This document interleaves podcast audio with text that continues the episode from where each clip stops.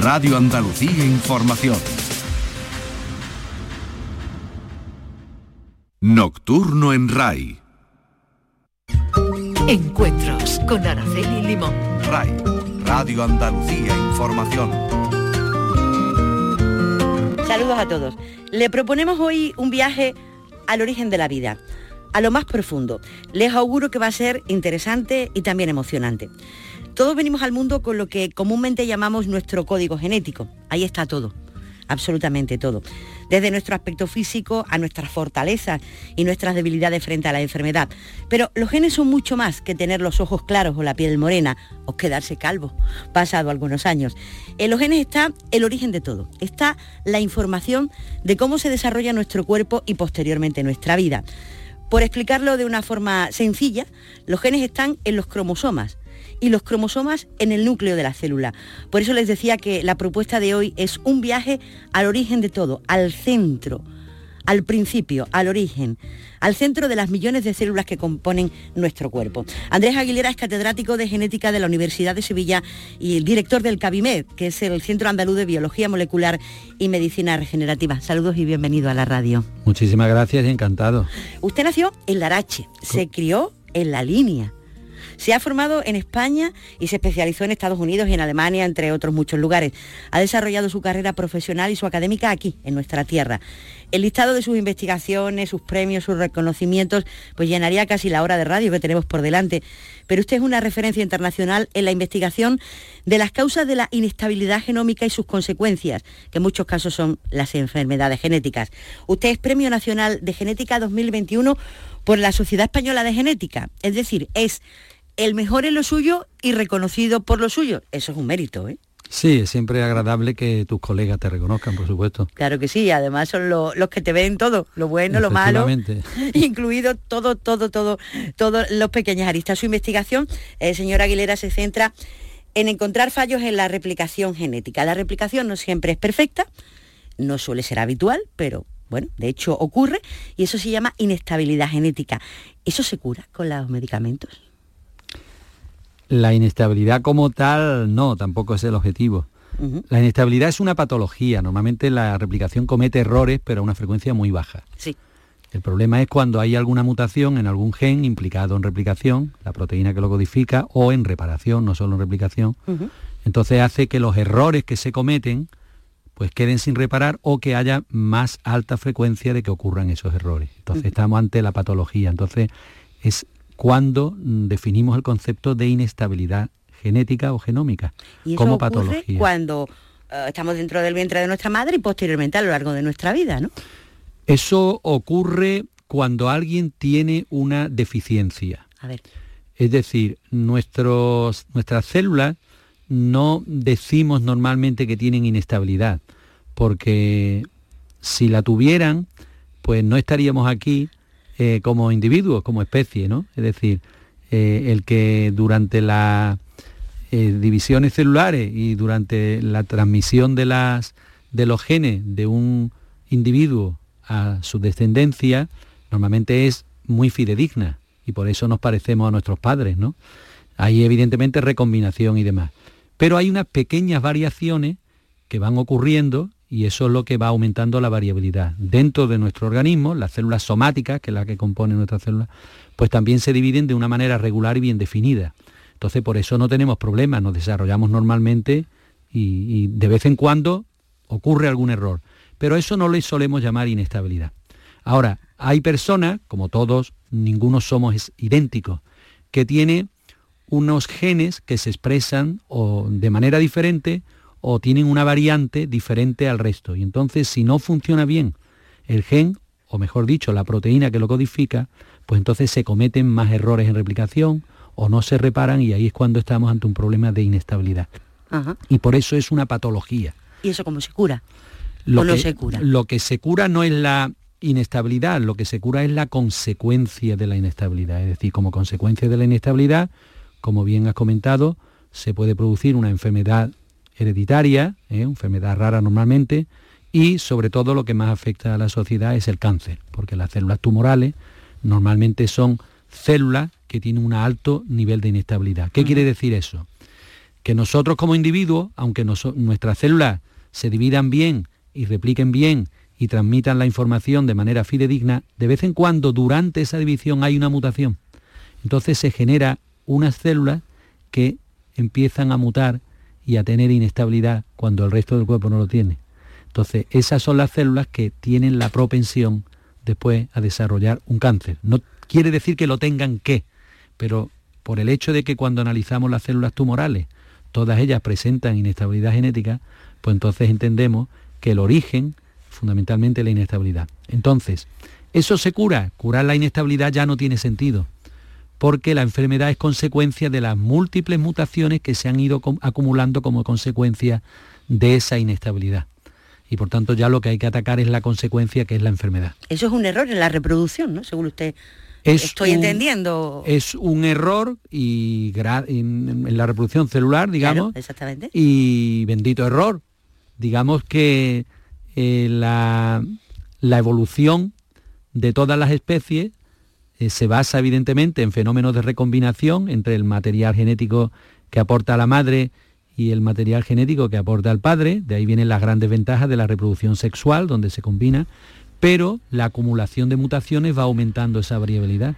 Usted ha hablado del cáncer, ahora mismo eh, eh, en Cabimer están centrados ustedes, entre otros muchos proyectos, en la investigación del cáncer de próstata y el cáncer de mama. Eh, usted dirige ese proyecto de investigación, son los más comunes, ¿no? Entre mm, los hombres y las mujeres. Son de los más comunes, correcto. Nosotros no trabajamos directamente en el cáncer, sino en genes que están mutados en ese tipo de cáncer. Entonces lo que intentamos entender es cómo funcionan los genes y evidentemente las consecuencias de los mismos, diferentes mutaciones y qué es lo que está pasando dentro de las células cuando esos genes se mutan. ¿no? Entonces, en alguno de ellos, por ejemplo, BRCA, ¿no? BRCA, que es un, BRCA1 y BRCA2, que bueno, hoy precisamente es el día de cáncer de mama, ¿no? Y está muy, muy relacionado, ¿no? Entonces esto, por ejemplo, es una proteína de reparación de roturas en el ADN. Entonces esa es realmente nuestra base fundamental de, estudio, ¿no? Entender los mecanismos que hacen que la célula repare bien la rotura y por otro lado replique bien el ADN. Y entonces entender qué mutaciones, identificar qué mutaciones hacen, ocurren que al fallar tanto o bien la duplicación del genoma, que es la replicación, o la reparación de los errores, pues entonces estos queden acumulados, se produzca la inestabilidad y termine desarrollando en un proceso que hace que la célula pierda su control. Y perder el control significa que se divide al margen del órgano al que pertenece, desarrollando un programa celular que nada tiene que ver con el original, entonces puede generar o bien un tumor benigno o puede ir terminar más, más allá y desarrollando pues una metástasis y demás que es verdadero problema estamos muy en el origen. Si lo piensa, es, terrorífico, porque eh, voy a intentar explicárselo. El sentimiento que a mí me provoca. Usted y yo estamos aquí tranquilamente hablando, en una tarde cualquiera en la radio, y algo en el interior de nuestro cuerpo ahora mismo se puede estar replicando mal y terminar en un cáncer, ¿no? Lo está ocurriendo, está ocurriendo, digamos, cometiendo errores, pero nosotros tenemos poderosas máquinas de reparación para corregir esos errores. Pero por otro lado, desde que ocurre o se genera una pequeña, una célula, un grupito de células de este tipo, hasta que se llega a una consecuencia deletérea o maligna, pueden pasar 20 años o, no ocurrir durante la vida de, alguien. Es decir, no tendremos que entrar en la neura, es decir, nuestros organismos están preparados para defenderse de, ese tipo de, situaciones. Ah, yo, yo comento siempre en algún tipo de enfermedad que gráficamente permite ver esto. Por ejemplo, una que se llama xeroderma pigmentoso. Esto es una enfermedad de la que existen pues una serie de individuos afectados en más o menos una decena, docena de genes diferentes. Entonces estos individuos se desarrollan normalmente, no tienen ningún problema de desarrollo de más, normalmente si están afectados solamente en los genes de reparación, porque algunos tienen combinaciones, pero ¿cuál es el problema que tienen? Que no reparan bien el ADN. Entonces, al no reparar bien el ADN, uno de los daños más comunes que ocurren en el ADN es el producido por la luz ultravioleta. Cuando nosotros vamos a tomar el sol, que nos ponemos crema, la crema nos pone moreno, que lo que hace es generar melanina, que nos hace que los melanocitos, melanoblastos, y entonces lo que hace es generar una capa de protección.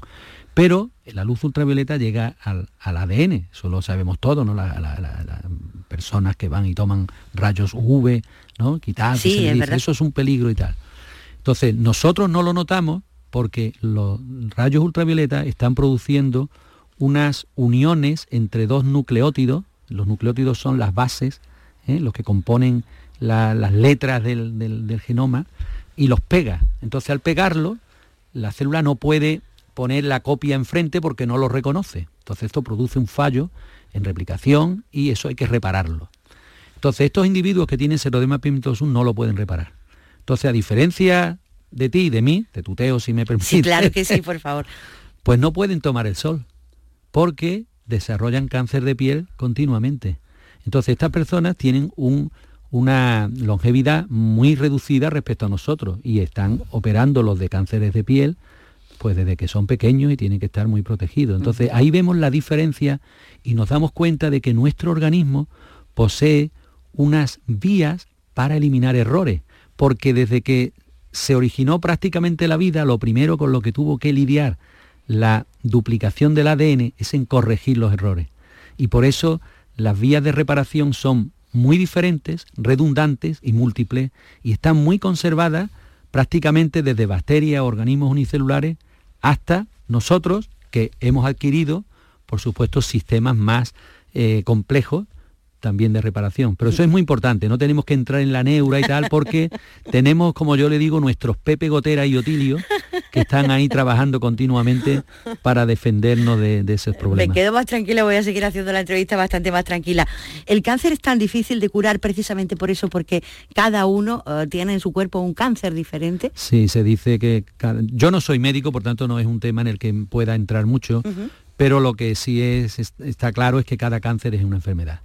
Es decir, no es lo mismo, evidentemente, un cáncer de páncreas que un cáncer de pulmón o, de, mama, pero incluso dentro de cada uno, dependiendo de la mutación o las mutaciones responsables, la fisiología de cada cáncer, el tratamiento pues puede ser diferente. Por eso es muy importante entender cada cáncer y por eso, por lo que comentábamos, que se va yendo un poco a la medicina personalizada, en el que sentido en el que cuanto más sabemos del bagaje genético que tiene una persona o un cáncer determinado, pues podremos saber mejor cómo, cómo mm, digamos, atajarlo. ¿no?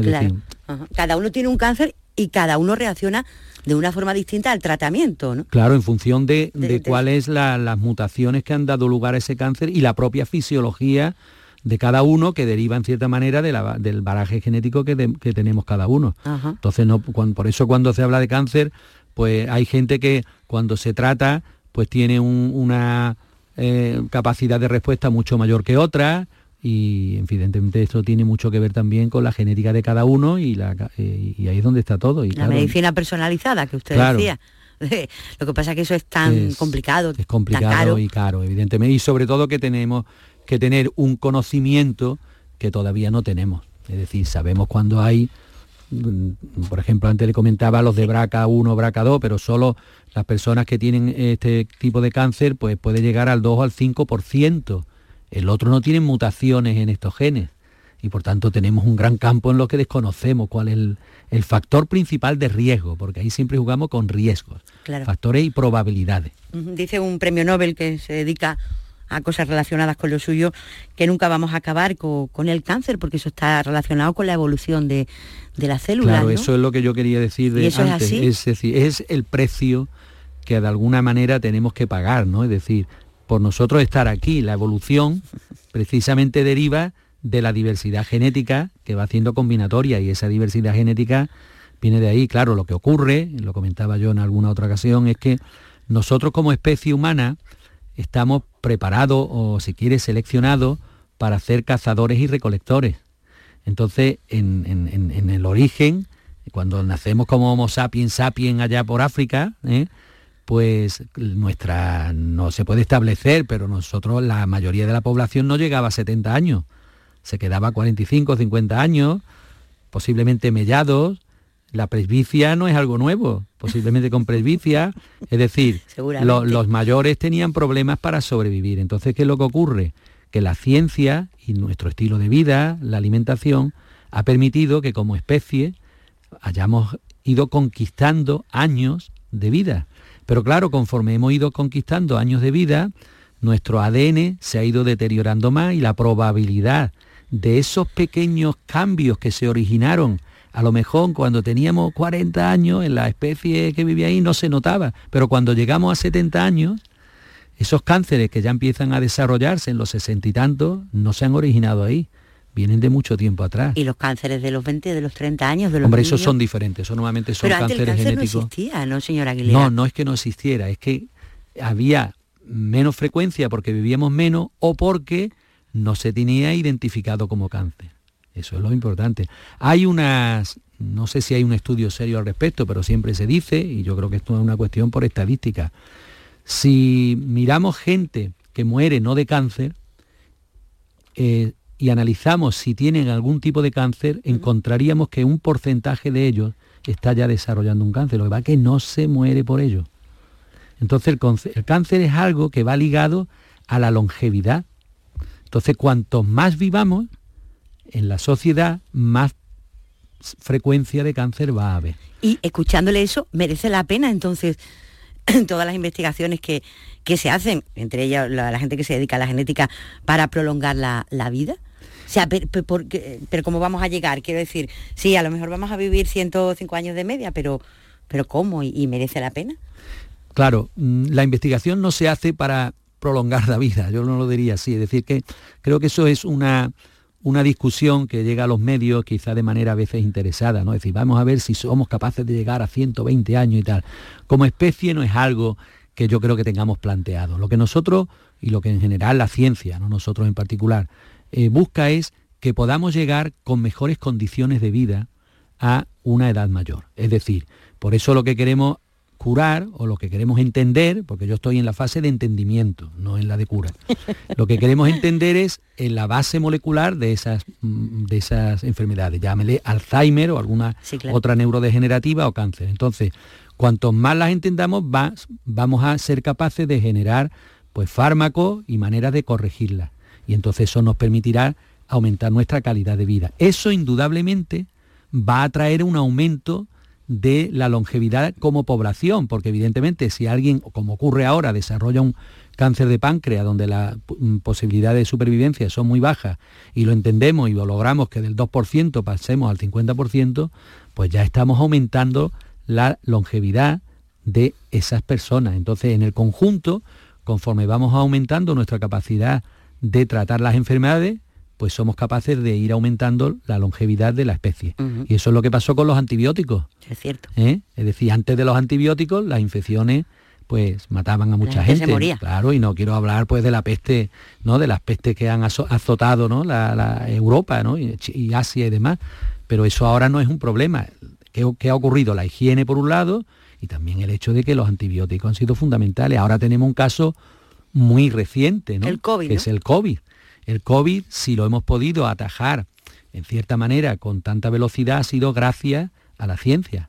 Entonces eso ha permitido hacer algo que yo creo que todavía no todo el mundo valora suficientemente, pero el poder responder a una enfermedad con prácticamente un año y medio, que es lo que ha pasado, generando unas vacunas a partir de la, eh, de la ARN, ¿no? de las Mm. técnicas de ARN, pues eso es todo un hito científico. Yo creo que eso debe de hacer también, espero que así sea, ver a nuestros gobernantes, ver que la ciencia básica, la ciencia que en principio no persigue una cura, pues es fundamental desarrollarla, porque eso es lo que va a dar lugar después a generar esa herramienta utilizando pues esa, esa ciencia básica que se ha generado durante muchos años, ha sido costosa, pero que al principio no se sabía exactamente si iba a servir o no, pero para eso hacemos ciencia, Claro que sí.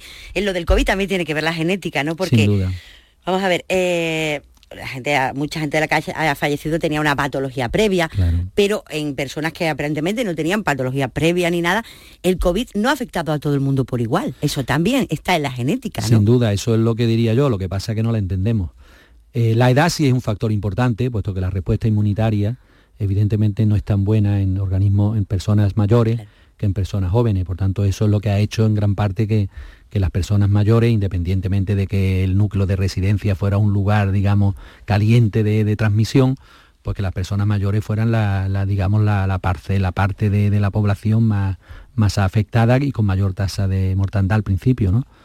Pero sin duda, el que haya personas que teniendo, teniendo una edad, 30, 40 años, pues fallezca, no sabemos a priori qué. Primero queremos entender la fisiología, es decir, por qué razón, qué otro defecto tenía, qué otra deficiencia o, patología tenía. Y más adelante, pues esperamos concluir algún la base genética. El, problema de la base genética, tanto de, de, esta enfermedad como de muchas otras, que normalmente es compleja. Es decir, no se debe solamente a un gen. Normalmente son pequeñas diferencias en más de un gen. Y por tanto, eso establece una matriz de componente, que hace, de componente que hace bastante complicado pretender tener una respuesta rápida a saber cuál puede ser la respuesta de cada individuo en función de su secuencia génica a una determinada enfermedad, porque antes hay que entender y hay que identificar y conocer esos genes que son las piezas clave que nos defienden ante cada tipo de enfermedad. Por cierto, el virus ha mutado a una velocidad que les ha dado usted una lección magistral de ida y vuelta, ¿no? Eso, eso cómo puede pasar. Sí, eso es, normal en, los virus, porque los virus no, cuando, cuando la, se duplica el material genético, ya sea de ARN o ya sea de ADN, en las células eucariotas y también en bacterias se han desarrollado sistemas que corrigen directamente los errores que comete la, polimerasa. La polimerasa, digamos, es la, la enzima que trata de eh, duplicar y la, secuencia de nucleótidos, ¿no? Fabrica la copia de la otra. Entonces, esa misma polimerasa lleva un corrector. Y ese corrector no lo tienen las polimerasas de virus. Entonces, eso hace que cuando mete un error, ese error queda. Entonces, por eso la tasa de variación es más alta. Lo que pasa que eh, después tiene que aplicar la selección. El, aquel que de pronto surge una variante, pues que tiene un nicho en el que se desenvuelve mejor, pues entonces empieza a abundar y seleccionarse. Y eso es lo que hemos ido viendo, ¿no? De pronto ha aparecido una variante en tal sitio, una variante en otro, pero normalmente son pequeñas variaciones y la, bueno, se ha demostrado que las vacunas en mayor o menor grado han sido útiles. ¿Por qué? Pues porque al fin y al cabo casi todas han estado yendo contra la proteína que va a reconocer el receptor celular por donde va a entrar. Entonces esas pequeñas variantes y algunas más, pues normalmente lo general, el anticuerpo reconoce en términos generales la principal, la llave que va a entrar en la cerradura. ¿no? Mm, hablaba usted de, la investigación. Y, yo le pregunto, ahora mismo, mm, siendo realista, no echando las campanas al vuelo, ¿es más necesario el dinero o la coordinación? Porque yo anoche leía, hay tanta gente en el mundo investigando, por ejemplo, el tema del cáncer, ¿no? Desde su punto de vista, desde el punto de vista médico. Eh, digo yo, si a lo mejor como decimos aquí, pues si todo lo pusiéramos en un Excel en común, a lo mejor sería más, fácil, avanzaríamos más, ¿no? Bueno, un eh, documento compartido, ¿no? no, no, sí, lo entiendo. Eso se hace en cierta manera, ¿no? el COVID es una, una de ellas. La, secuencia de COVID han estado en la base de datos con la que se ha estado trabajando continuamente. Eh, hace falta ambas cosas, más fondo y más que coordinación o estructuración. Pero la coordinación la hay. Después hay programas. El problema de la coordinación es que hay que saber qué es lo que se quiere. Por ejemplo, ahora hay un, gran proyecto mundial sobre el cerebro, ¿eh? donde participan múltiples laboratorios de, Europa y Estados Unidos, ¿eh? que mm, se dividen los trabajos para entender pues, toda la, estructura de neuronas que hay en el cerebro y demás. Esto es una, una iniciativa que de alguna manera viene con los científicos, con el apoyo de los investigadores, porque es la única manera de abordar un problema de este tipo. El cáncer, como decíamos antes, por poner el ejemplo que ha mencionado, no es una sola enfermedad. Entonces, eh, quien trabaja en cáncer de páncreas no es lo mismo que quien trabaja en cáncer de pulmón. Entonces, obviamente tienen que estar especializados, pero sí hay coordinación, porque los congresos y las publicaciones inmediatamente salen a... y, los grupos hoy colaboran mucho más que antes. Sin duda, la ciencia es competitiva, porque el que llega primero, el que llega primero consigue mucho, no solamente, no, no, no gloria, porque yo no creo que sea en este caso eso lo que, lo que haya que buscar, pero sí fondo, porque llama la atención, las farmacéuticas eh, se interesan, si uno saca una molécula que puede decir y, una, y, un resultado anima a seguir invirtiendo en esa línea. Entonces es lógico que también haya grupos diferentes trabajando con mentalidades diferentes, porque el problema que tiene una coordinación exhaustiva es que alguien la tiene que dirigir y sería muy monotemático y unidireccional. Por tanto, es, importante que la ciencia utilice el bagaje de todos los cerebros que están en ella y los congresos hacen mucho. Yo, yo normalmente voy a muchos congresos internacionales, normalmente al año voy 10, tengo la suerte de ser invitado y demás, y, lo veo continuamente, veo cómo el campo va moviéndose en función de lo que aparece caliente un determinado año. Entonces los grupos lo ven, no son tontos, saben que ahí es donde está algo que donde rascar y entonces se van por ahí porque a su vez los fondos se apuestan también por ese tipo de vía y al final se da una coordinación quizás un poco liberal por decirlo de alguna manera pero la hay. Entonces, ambas cosas son necesarias. Y tanto, y tanto que sí. Andrés Aguilera es catedrático de genética de la Universidad de Sevilla, director del CABIMER, del Centro Andaluz de Biología Molecular y Medicina Regenerativa. Estamos compartiendo hoy los encuentros. Eh, ha dicho usted que, bueno, que, con el cáncer así no se va a acabar de pronto. ¿cuál, es el final? Que encuentren un tratamiento, que eviten esa multiplicación errónea. Eh, eh, el final, lo que buscan ustedes, ¿qué es lo que es? Si, la curación no, existe, ¿qué, buscan? Nosotros, eh, como yo ya le digo, hago biología molecular básica, es comprenderla, pero la ciencia y cuando llegamos a la medicina, en el cáncer lo que se busca fundamentalmente es hacerle una enfermedad crónica. Que nadie muera. Claro. Bueno, o que muera muy poca gente. muy poco, una frecuencia menor, pero extender la vida de las personas con cáncer pues a través de, de un tratamiento farmacológico cuando no se ha podido estirpar de manera limpia y ha surgido una metástasis, porque ese es el gran problema cuando aparece la metástasis. Es verdad, eh, los fallecimientos son por las metástasis, porque ahí se descontrola por, hablar en román Claro, porque el problema es que el cáncer se extiende a otros órganos y entonces ya produce fallos múltiples y cuando va a órganos ya esenciales no hay manera. Por tanto, esa es la parte crucial en los tratamientos cuando estamos en las fases terminales. Vamos, yo ahí no, no soy un experto, pero evidentemente los que trabajan en primera línea para, para cáncer eh, la metástasis es fundamental. Han escuchado a nuestros oyentes eh, bueno, que ustedes estudian, usted en concreto es un experto eh, en, determinar o, en analizar o en saber por qué se producen esos errores en la replicación de, las células. ¿Hasta dónde, ¿Hasta dónde pueden ustedes llegar? Es decir, el, ADN o el, el, ADN, ustedes eh, pueden eh, entrar ahí, que es la ingeniería genética, y pueden entrar eh, con pinzas, eso se puede tocar, eso se puede manipular. Sí, hoy eso, hoy, hoy eso se hace de manera rutinaria, lo hacemos manipulando para, evidentemente, en sistemas experimentales, desde cultivos celulares, y cuando ya se tiene más conocimiento se puede llevar a modelos murinos, y evidentemente eso se hace por ingeniería genética mm, pues manipulando hasta el nucleótido, hasta cada letra. Somos capaces de cambiar letras. Y a partir de ahí, pues somos capaces de generar líneas celulares en las que hemos cambiado una letra y entonces ver ahora la consecuencia. Esa es nuestra, fundamentalmente el genético, experimentalmente, cuando intenta abordar un problema es lo que hace. Lo que hace es mutar una proteína en la que tiene uno interés para saber cómo funciona y le cambia una letra o quita, la, quita el gen entero o le quita una pieza que sabe que la parte de esa proteína pues puede contactar con algo o puede tener una función de abrir eh, hélices, en fin, lo que sea. Entonces eso lo cambiamos dentro de la célula y ahora dejamos a la célula crecer y entonces ahora, ahora lo que hacemos es analizar la consecuencia.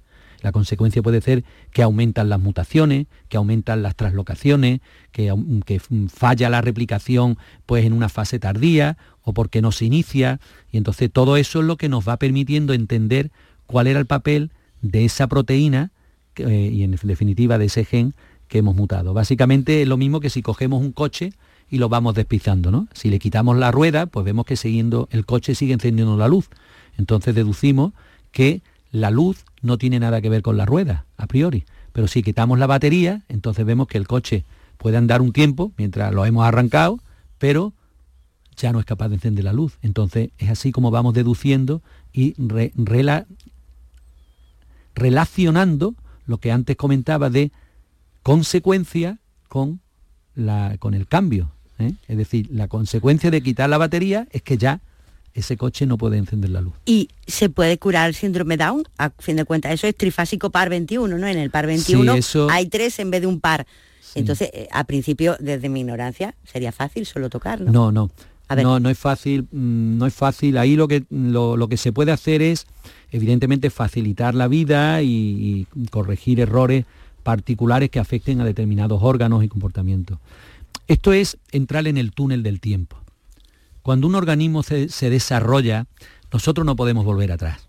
Entonces, mm, cuando yo le he comentado el cómo trabajamos los genéticos, y por eso le decíamos, le decía, eh, si cuando vamos, no yo en particular, pero dentro de Cabimer, ¿no? que hay grupos que funcionan y van al sistema murino, ¿qué es lo que se hace? Lo que se hace es que las células eh, embrionaria en el ratón, se le cambia la dotación genética que queramos y entonces la introducimos a través de células, en el óvulo, en una célula, en, una ratona, digamos, y a partir de ahí generamos un nuevo ratón entero que tiene toda esa toda esa bagaje genético. Pero no puedes tocar el ratón enfermo. Claro, pero el ratón enfermo ya si le puedo cambiar a lo mejor el hígado, le puedo hacer un trasplante, que es lo que hacemos en la medicina.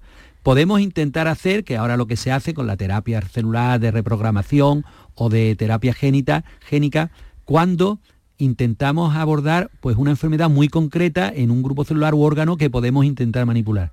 Pero un organismo entero desarrollado, eso ya es bastante más difícil. Por eso el debate que existe en esto de, de que comentabas al principio de vivir más tiempo, ¿no? Es decir, nosotros para vivir más tiempo como especie no podemos plantearnos que de pronto de la noche a la mañana vamos a ir como adultos a un consejo genético y nos van a decir, oiga, ¿qué quiero cuando tenemos 50 años? ¿no? Eh, que quiero que me, que me diga usted la fórmula para alargar mi vida. Eso no es, no es, no es así.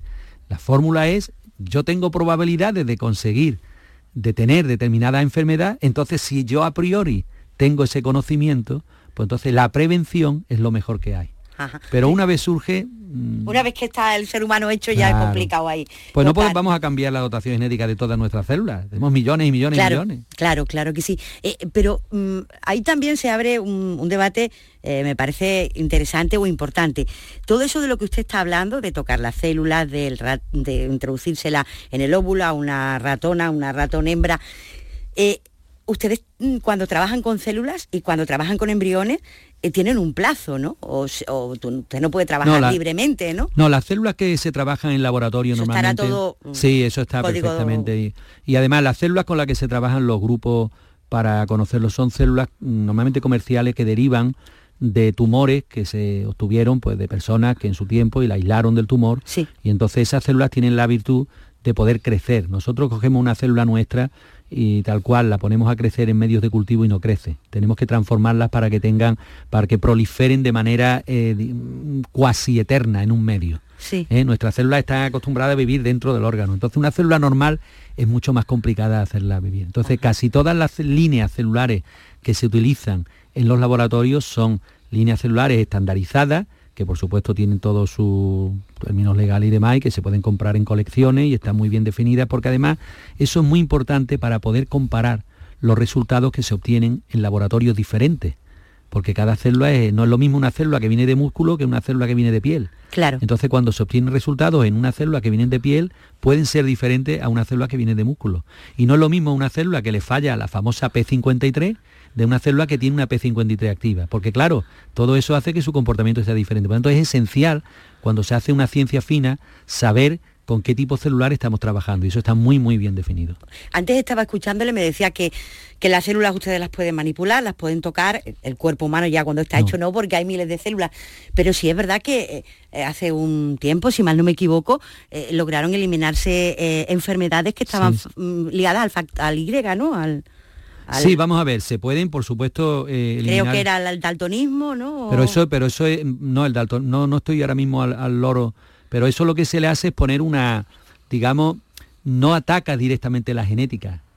Eso es un poco como poner gafas, ¿no? Es decir, uno se queda miope, le pone gafas, entonces lo corrige. El caso del daltonismo no soy consciente de que se pueda... Creo que eran enfermedades ligadas a... A, retinopatías. Puede ser que algunas sí, porque evidentemente una vez se conoce, pero lo que se le hace es utilizar un fármaco que retrase algo. Ahora sé que hay también intentos de, y, algunos de hecho se han hecho aquí, de, reprogramación celular, que tienen unos, digamos, eh, unas perspectivas bastante interesantes, pero no tenemos todavía un desarrollo como para poder decir que somos capaces de genéticamente 100% eh, resolver, resolver esto. Usted es biólogo, le hemos dicho a los oyentes, trabaja en, el centro de la célula, en el origen de todo, donde está toda la información.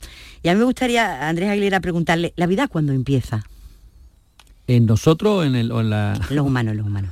La vida cuando empieza, eh, si va con connotaciones éticas, yo creo que cada uno... no, no, no, no.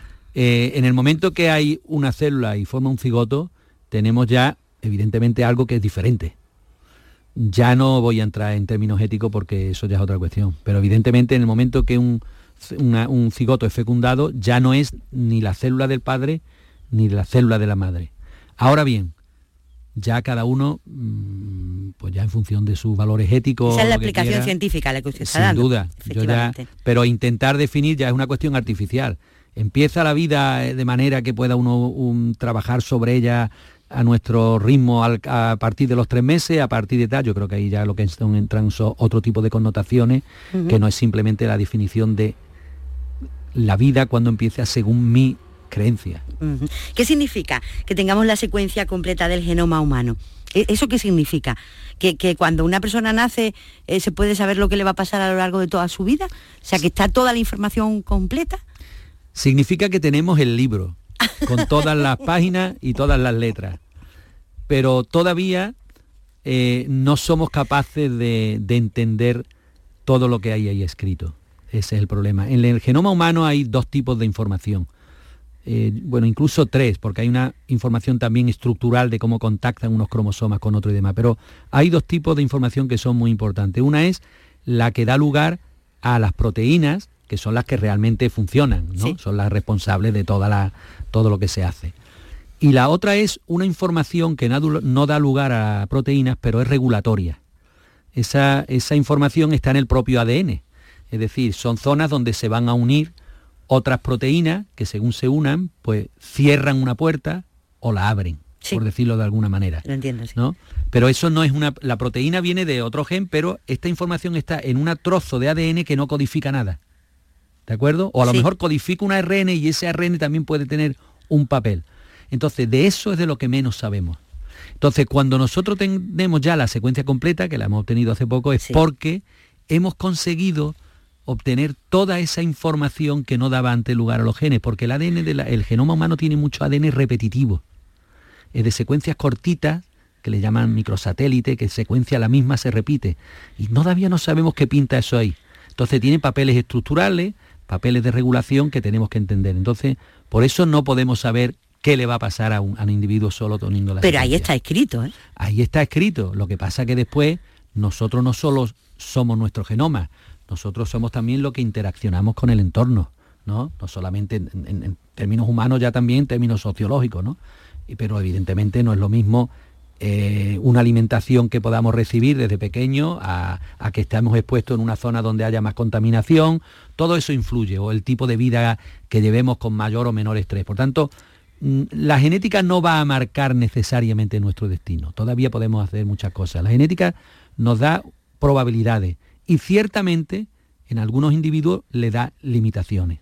Es decir, le he puesto el caso antes de la enfermedad de seroderma pigmentosa, eso sí lo va a saber ese individuo pero claro, normalmente ese tipo de información ya se prevé, porque normalmente suele haber un caso en la familia, porque esto es hereditario, que ya lo ha desarrollado. Entonces ya hoy se hacen esos estudios sin necesidad de tener la secuencia del genoma humano. Cuando una, una mujer ha tenido un cáncer de mama y ha sido por una...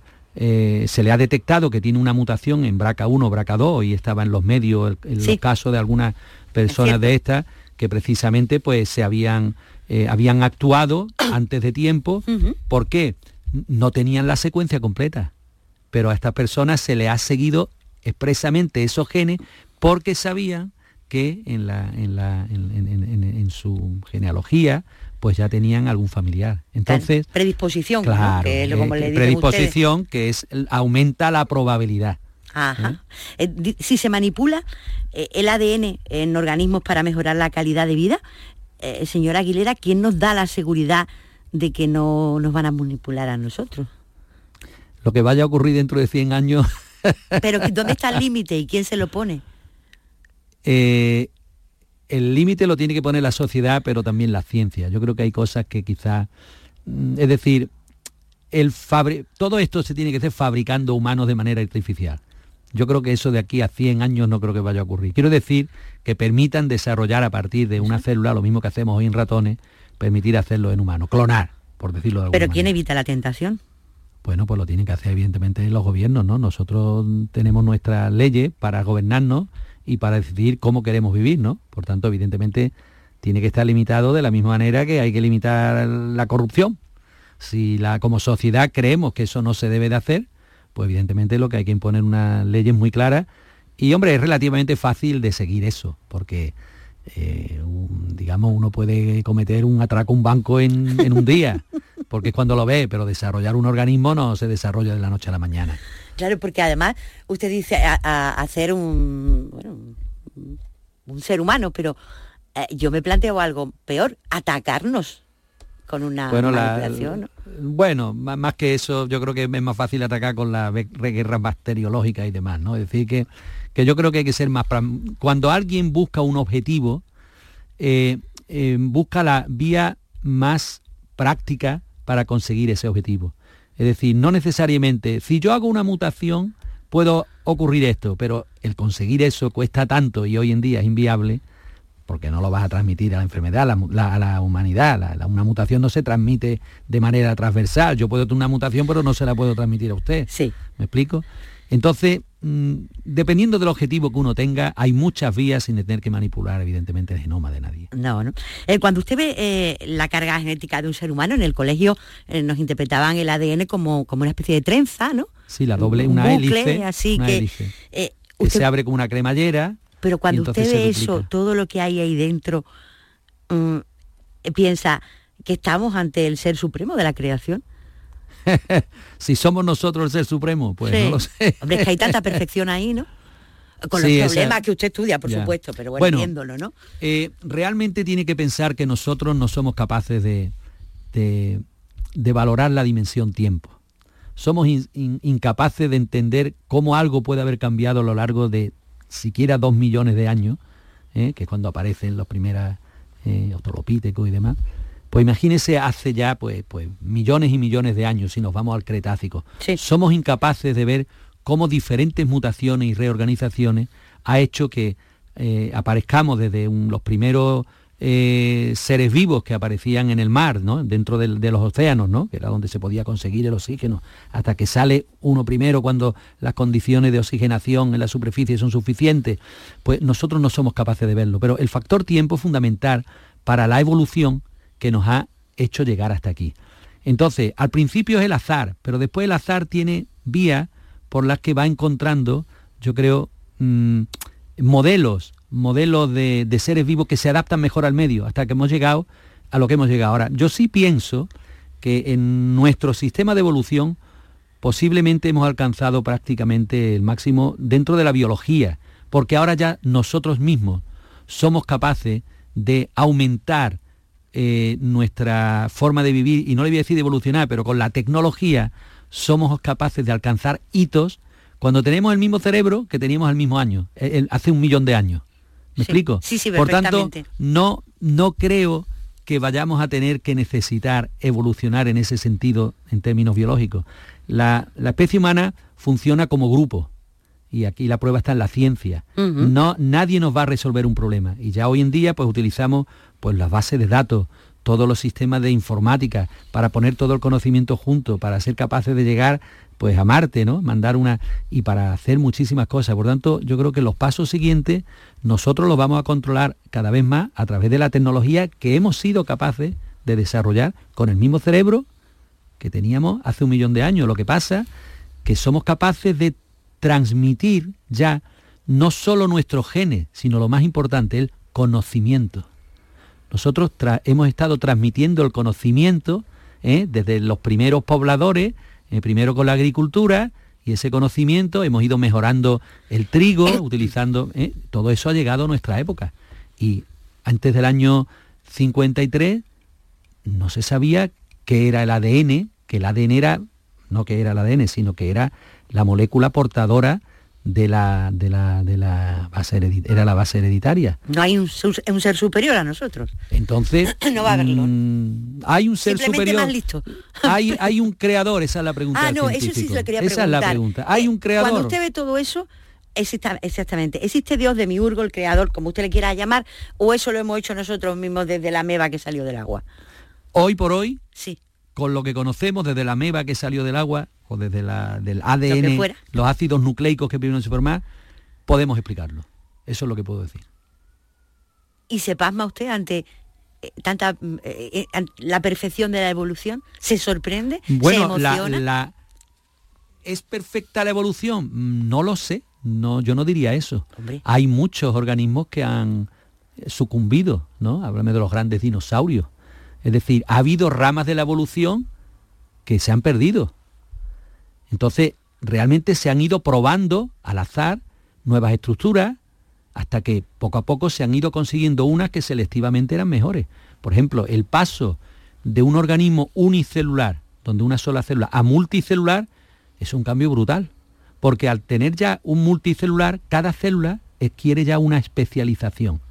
Entonces el organismo pluricelular tiene ya una ventaja selectiva también de adaptación al medio.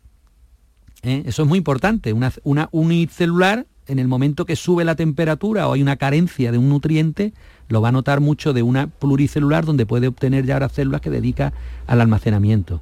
Poco a poco, esos organismos pluricelulares dejan ahora una pequeña parte de las células que consisten en la línea germinal y es la que se va a dedicar a reproducir. Como nos pasa a nosotros, nuestra parte reproductora es muy pequeña comparado con el resto del cuerpo. Eso es fundamental y ya cuando llegamos a la reproducción sexual, eso ya es el máximo, en términos de reproducción. Eso es un nivel de evolución muy importante. Eso permite aumentar la variabilidad, combinar y esos pasos nos es difícil entenderlos desde esta perspectiva ya como especie humana, pero todo eso ha ocurrido durante miles y millones de años, millones de años y evidentemente ha ocurrido con muchos fallos y mucha aparición de, de, seres vivos mm, extraños y muchos de ellos se han perdido en el momento que ha habido cambios, pues cambios mm, climáticos muy fuertes, ¿no? Es decir, las glaciaciones cuando desaparecen las glaciaciones, pues evidentemente pues nosotros empezamos a conquistar el norte de Europa. Y todo esto, movimientos de, lo digo como organismo, pero bueno, los mamuts, todo esto, todo eso va desapareciendo porque son organismos adaptados, además de la presión de, la especie humana sobre estos organismos, pero también porque el cambio climático que se ha producido en, en tiempos geológicos ha hecho que muchas especies de pronto que estaban adaptadas a una situación anterior desaparezca. Entonces se prueba una nueva línea. Es conocido que cuando desaparecen los dinosaurios, nosotros venimos de unos pequeños roedores que hay por ahí, que se escondían y no eran nadie. Pero cuando desaparecen los dinosaurios, aparece una nueva manera y empiezan pues a conquistar el terreno. Y a partir de ahí venimos nosotros, de los roedores. Y dentro de millones de años, pues seremos distintos, claro, porque el que no evoluciona desaparece, como usted está explicando. Claro, Eso es ley de vida. ¿eh? sin duda, dentro de millones de años posiblemente no estemos aquí. Pero como les decía, yo creo que la tecnología es el, gran poder que tiene ahora la especie humana. Y dependiendo que la utilice, para bien o para mal, pues de lo que depende nuestro futuro. Hay una cosa que me llama mucho la atención. Dicen que el agua viene de la vida la vida viene del agua, perdón. La vida viene del agua. Muchas veces leemos en los medios de comunicación, en Marte ha aparecido agua, luego puede haber vida. Pero ¿por qué insistimos en eso? Puede haber otra vida. ¿No? Porque yo pienso siempre una cosa, disculpe señora Aguilera, usted imagínese que usted está en Plutón y dice, ¿habrá vida en la Tierra? No, no puede haber vida porque hay oxígeno. El oxígeno es el gas más corrosivo que existe. Nadie, o sea, el oxígeno mata las cosas y nosotros vivimos del oxígeno. ¿Por qué nos empeñamos en buscar vida afuera, igual que la nuestra? No, yo creo que no estamos buscando vida afuera igual que la nuestra. El por qué el agua... Con nuestros parámetros. Sí, sí, no, es cierto, es cierto. Yo creo que aquí hay que entrar en la química. Los químicos saben más de esto. Es decir, nuestra vida está basada en el carbono. Siempre hay, ¿por qué en vez del carbono si puede haber vida en el sílice? Que es un elemento muy parecido. Los químicos dicen, porque eso ya es estructura química, que no parece factible. No parece factible porque a la hora de generar moléculas complejas, con la capacidad de interacciones y de, cambio y de moléculas largas, pues el sílice no parece que se preste a, a, esa versatilidad que podría tener el carbono. Por tanto, los elementos oxígeno, hidrógeno, nitrógeno y carbono son iniciales y son, em, esperamos que sean los primeros. Entonces, también de la misma manera que se generó aquí la vida, era en el agua. ¿Por qué? Porque el agua no solamente es fuente, pero también tiene un elemento protector importante. Ahí en el agua se puede disolver algunos de los elementos importantes como el oxígeno, sin duda, pero también es protector. No puede, es difícil entender una vida pues en una superficie como puede ser Marte, simplemente en el exterior, en la que está dando el sol continuamente. Sin estar acunado. Claro, acunado y en una sequía. Es decir, nuestra vida, usted lo ha dicho, es agua nuestras células, la gran mayoría es agua, entonces eso es fundamental porque es en el entorno. Entonces, por eso se busca, cuando hay agua, no quiere decir que haya vida. Dice, si aquí ha habido agua, podría haber habido vida. Pero eso juegan mucho los medios y demás. Yo creo que hay que esperar más. Yo creo que es improbable que no haya vida en otro planeta por ahí. Ahora, ¿qué tipo de vida? A lo mejor son microorganismos. ¿Vida inteligente? Bueno, ¿por qué no? Pero eso se nos escapa. desgraciadamente, somos una generación que hemos tenido la fortuna, y yo en particular lo puedo decir, de conocer el ADN, la secuencia del gen humano y trabajar en genética. Habrá una generación posterior a la nuestra, yo me temo que no la conocerá, que entenderá el cerebro. Porque no lo entendemos todavía. ¿Dónde está la memoria? por qué pensamos uno mejor de una manera que otra o de manera diferente. Fíjese que conforme vamos adquiriendo conocimiento, nosotros vamos utilizando ese conocimiento para, si quiere, manipular, ¿no? La ingeniería viene de nuestro conocimiento de la materia, la química, la física. Somos capaces de hacer puentes que no se hacían antes, ¿no? Eso es muy importante, no digo ya cuando vamos a la energía nuclear u otro tipo de cosas. El conocimiento lo aplicamos, ¿no? La genética ha dado lugar, el conocerlo, el conocer cómo funcionamos, nuestras enzimas, la bioquímica, la genética, la biología celular, nos ha permitido utilizar esas herramientas para construir y para manipular. Hacemos la ingeniería genética.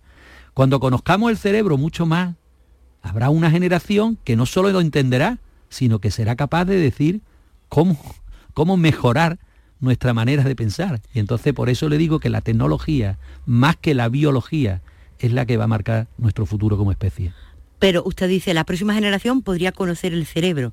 La próxima o dentro de 10 generaciones, yo ahí no puedo decir. ¿Y las emociones?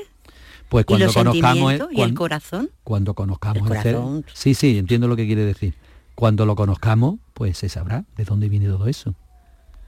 sería emocionante poder saberlo pero para eso sí tenemos que alargar nuestra vida.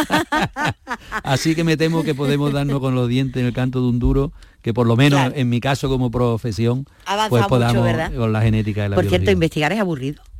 No, no es aburrido en absoluto. La investigación tiene esa, como alguien me decía, ese abrir puertas, pero sí es cierto que requiere una, un trabajo adicional una pasta de burocracia, pasta, pasta pero también se necesita gestión. La investigación no solamente... La idea que se tiene el investigador es ese loco que se mete con la bata todo el día, no, porque investigar significa que hay que convencer a la sociedad en cierta manera y a los que dan los fondos de que lo que hace es útil, y esto es un sistema competitivo, y entonces requiere requiere estar en, en, múltiples tareas, ¿no? Y al final los investigadores también están un poco, no como empresa, porque tenemos un grupo, pero los grupos no son grupos estables, somos un grupo que tenemos que mantener pues, a través de becas, de contratos, y para ello tenemos que producir, demostrar que lo que estamos haciendo es útil y se hace bien y es competitivo, y por tanto mm, tiene esa parte, pero que por otro lado, pues también es un reto. Los investigadores nos gusta enfrentarnos a retos. A veces se hace cansino, yo ya con la edad que tengo, pues empieza a, ser un poco más lo que ocupa mi parte de lo que es, porque las manos en el laboratorio, pues yo evidentemente ya lo que hago es dirigir más que hacer la experimentación que lo hacen la, gente joven, que son las que necesitan apoyo para que tengan futuro. Claro, en su casa nadie investigaba, usted investiga, creo que la siguiente generación, que es su hija, Correcto. investiga. Correcto. Bueno, vamos por buen camino, ¿no? Vamos por buen camino, pero yo creo que también eso está ocurriendo en muchas generaciones. Yo lo veo también porque soy profesor en la universidad y de vez en cuando veo alumnos que son el hijo de tal, y, entonces veo porque casi nuestras generaciones de, la mía, nuestros padres, la gran mayoría, no tenían nada que ver ni, con la universidad, ni nada, no habían estudiado, y, pero ahora evidentemente pues todo eso hace, e influye el que si una pareja pues tiene estudios superiores, en mi caso tanto mi mujer como yo tenemos el doctorado, pues entonces es más probable que la, que la descendencia pues tire por esos caminos, ¿no? Porque eso viene en la genética. No, en absoluto. Eso no, eso no viene.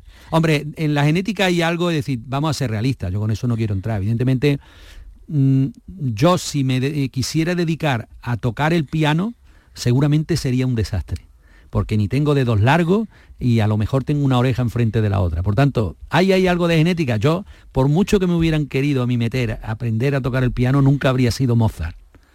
Por tanto, Mozart tenía una genética que no era la mía. Entonces, en investigación, no en investigación, en ciencia, como en música, como en otras cosas, evidentemente hay habilidades que uno las puede desarrollar más, pero no tiene que tener esas limitaciones. Muchas veces la genética nos puede generar ciertas limitaciones. Y a mí, sin duda, como pianista, mi genética no sirve. Bueno, pero hemos hablado, hemos utilizado mucho, eh, señora Aguilera, las palabras probabilidad, posibilidad pero es bueno que el resto esté en nuestras manos, porque si no, Sin duda, sería eso es fundamental. Claro si que no- sí. Hay si no, seríamos calvinistas de nacimiento. Ah, y no lo somos.